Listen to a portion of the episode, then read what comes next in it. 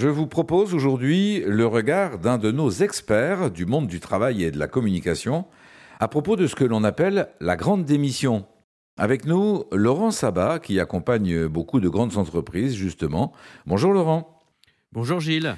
C'est inquiétant pour vous, ce quiet quitting? C'est en tout cas interpellant. Ce, ce retrait silencieux, ce, ce, désengagement, c'est un peu le, buzzword, euh, le mot un peu valise euh, dans le monde du travail de l'année 2022. Et c'est spécifique à 22 ou ça a déjà existé ça?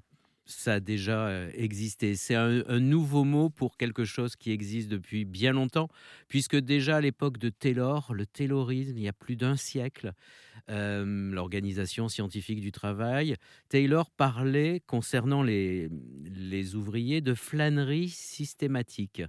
Donc on est peut-être dans un mot plus poétique, même euh, en Chine il y a quelques mois, il y a un hashtag sur les réseaux sociaux qui est sorti qui s'appelle Tang Ping, qui signifie rester allongé. Alors, pour être franc, le hashtag a été rapidement euh, supprimé et je pense qu'ils ne, ne, sont pas restés allongés très longtemps. Euh, j'aimais bien le terme de flânerie, je trouve plus agréable, plus sympathique que, que quiet quitting.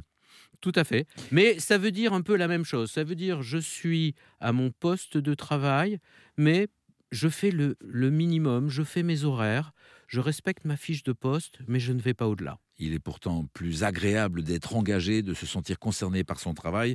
Et je pense que une des clés pour réengager les salariés, redonner du sens, euh, amener à se poser ces questions sur euh, vie privée, vie personnelle, passe par les managers de, de proximité. Il y a un vrai travail à faire concernant le middle management.